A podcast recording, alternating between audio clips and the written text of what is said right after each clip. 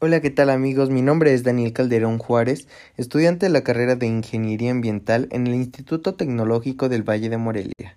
Actualmente curso el octavo semestre y el objetivo de este podcast es para la materia de fuentes renovables de energía y eficiencia energética, a cargo del maestro en ciencias Omar Augusto Sánchez. Comencemos.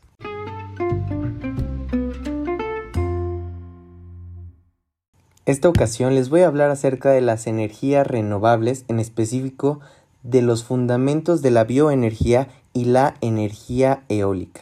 Sabemos que las energías renovables son fuentes de energía limpia, inagotable y crecientemente competitiva. Se diferencia de los combustibles fósiles principalmente en su diversidad, abundancia y potencial de aprovechamiento en cualquier parte del planeta, pero sobre todo en que no producen gases de efecto invernadero ni emisiones contaminantes. En general, no cuentan con aquellos impactos ambientales que generan todas las fuentes actuales y tradicionales de obtención de energía, como lo son las plantas termoeléctricas que en esta se queman combustibles fósiles como el carbón o el petróleo que producen calor.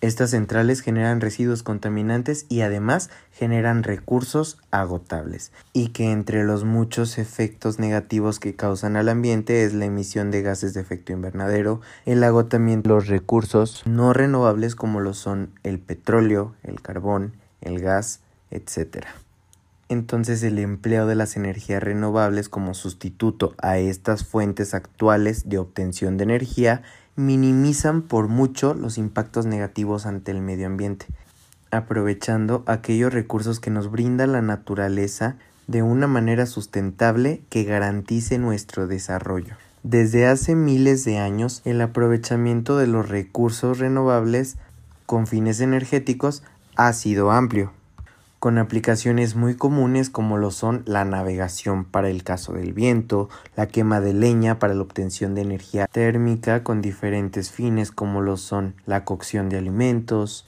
calefacción y demás usos, que a lo largo del tiempo han sido desarrolladas y mejoradas para obtener mejores eficiencias y poder ampliar su aplicación de aprovechamiento. En los años 70 existió una crisis energética que ocasionó un crecimiento inexplicable en el precio del petróleo y por consecuencia de todos sus productos derivados. Esto provocó que aquellos países que tenían una importante dependencia de la importación de estos productos para la satisfacción de sus necesidades energéticas buscaran soluciones alternativas a los grandes desequilibrios económicos y energéticos que esta situación les estaba creando. Fue a partir de esta crisis en donde comenzó a tener importancia la necesidad de buscar aquellas soluciones a los problemas tanto energéticos, económicos y ambientales por los cuales se estaba pasando y es entonces cuando se le da mayor importancia al desarrollo de estas energías antes mencionadas, tanto la eólica como la biomásica. Bien, entonces comencemos con qué es la energía eólica. Pues la energía eólica hace referencia a aquellas técnicas y aplicaciones en las que se aprovecha toda aquella energía cinética del viento convirtiéndola en energía eléctrica o mecánica. ¿Cómo ocurre esto? Pues fácil, mediante dispositivos tecnológicos llamados aerogeneradores. ¿Qué es un aerogenerador? Te has de estar preguntando.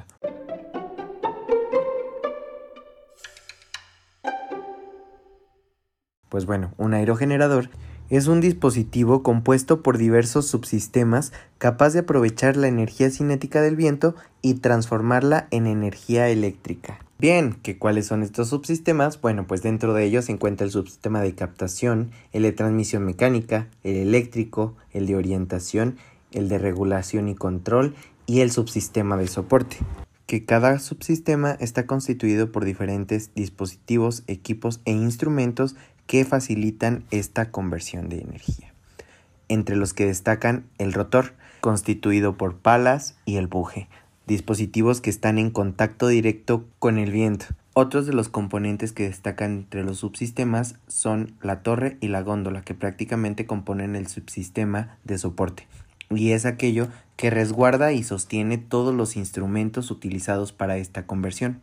¿Cómo funciona entonces un aerogenerador? Pues bueno, el aerogenerador funciona de tal manera que el viento hace girar las palas contenidas en el rotor que están conectados a un multiplicador que hace que la velocidad con la que gira el rotor sea mayor, obteniendo una energía mecánica capaz de transformarse en energía eléctrica mediante un generador eléctrico, encargado de hacer esta transformación de energía mecánica en energía eléctrica.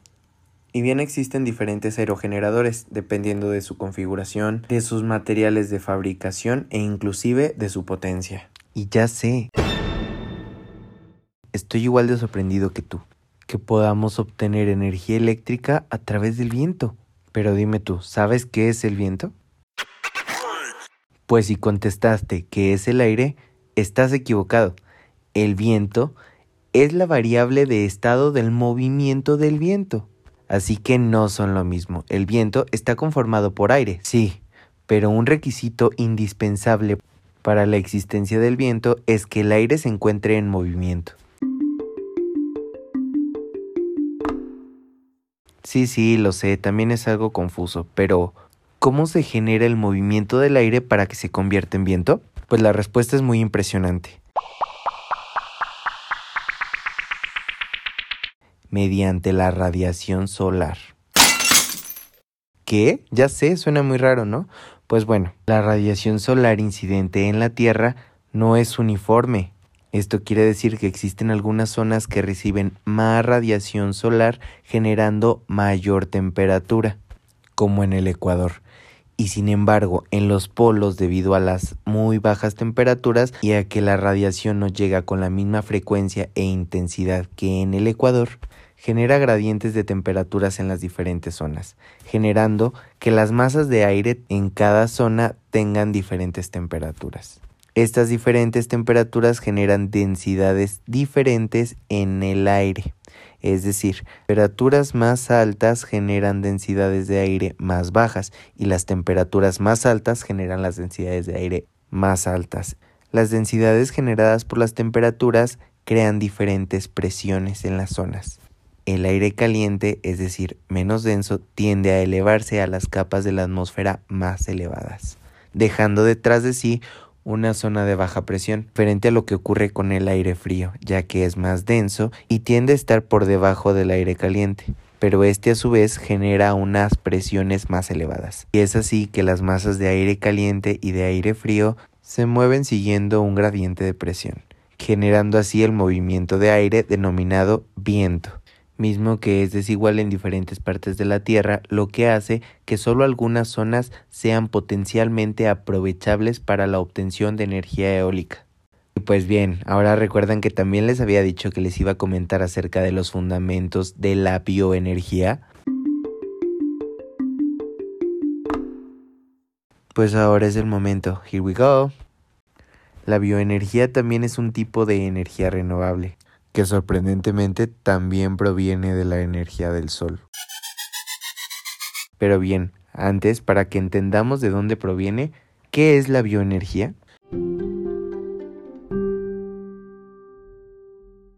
Es la energía obtenida mediante el aprovechamiento de la materia orgánica e industrial formada en algún proceso biológico o mecánico, generalmente de las sustancias que constituyen los seres vivos y sus restos y residuos. Y bien, has de decir, ¿y qué tiene que ver el sol aquí? La energía solar es aprovechada por los animales y las plantas por medio de procesos de fotosíntesis que convierten la materia orgánica en este tipo de energía almacenada, llamada biomasa formada mediante reacciones fotoquímicas impulsadas por la luz solar. Si bien entonces la biomasa es la materia prima para la obtención de esta energía, ¿qué es la biomasa? Y sí, ya dijimos que es un tipo de energía almacenada, obtenida por reacciones fotoquímicas impulsadas por el sol. Pero, ¿les queda muy claro?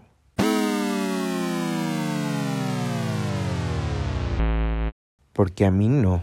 Y es algo muy amplio de poder definir, pero en general, la biomasa es todo aquello proveniente de origen animal, vegetal o hasta industrial. Sí, lo sé, suena raro. Pero existen industrias que involucran procesos biológicos. Es más, pongámoslo en término muy general y ambiguo. La biomasa es todo aquello compuesto por material orgánico.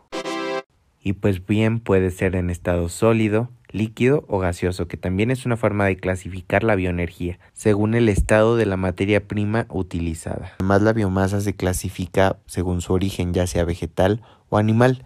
Dentro del vegetal nos encontramos con biomasa fósil, como el carbón, la biomasa natural proveniente de bosques y selvas, cultivos energéticos, que son aquellos cultivos especializados para la obtención de biomasa directa y además en biomasa vegetal tenemos la biomasa residual. Son todos aquellos residuos de actividades agrícolas, forestales, industriales o sólidos urbanos, pero específicamente vegetales.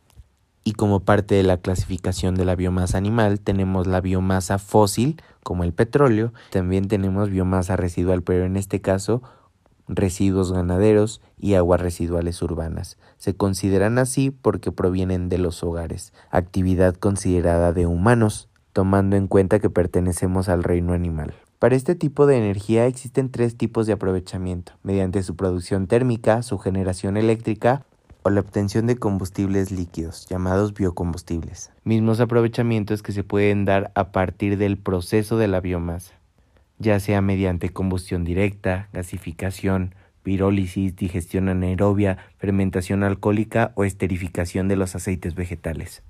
Pero no todo es muy bueno, ¿saben?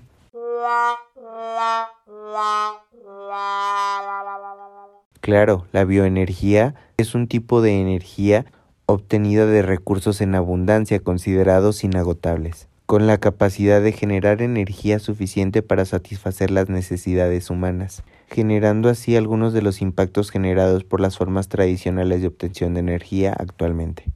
Pero les repito, no todo es bueno, ya que para el aprovechamiento de la biomasa se lleva a cabo en procesos generalmente térmicos, estos generan sustancias contaminantes, no solo gaseosas, sino sólidas, como las cenizas, y aguas con problemas de eutrofización compuestas por materiales que pueden contener los residuos.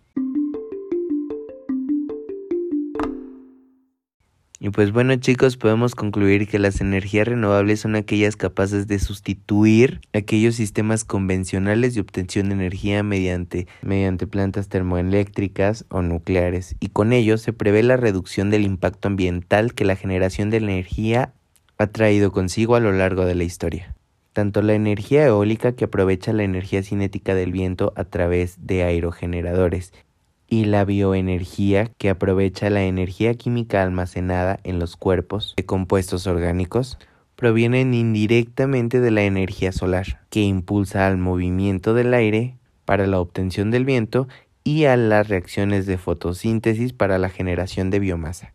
Ambos son recursos inagotables, que nos brindan muchos beneficios, pero también generan impactos al medio ambiente, pero en menor medida de los que actualmente se generan por las formas tradicionales y convencionales de la obtención de energía. Hace falta mucho por hacer y por optimizar en las investigaciones de dichas energías, ya que muchas de las ocasiones resultan ineficientes y no costeables. Es por ello que no se ha logrado una total adaptación a los sistemas industriales eléctricos. Pero hay un gran avance y un gran énfasis de atención lo que agranda nuestras expectativas de obtener nuestra energía cotidiana de fuentes renovables de energía.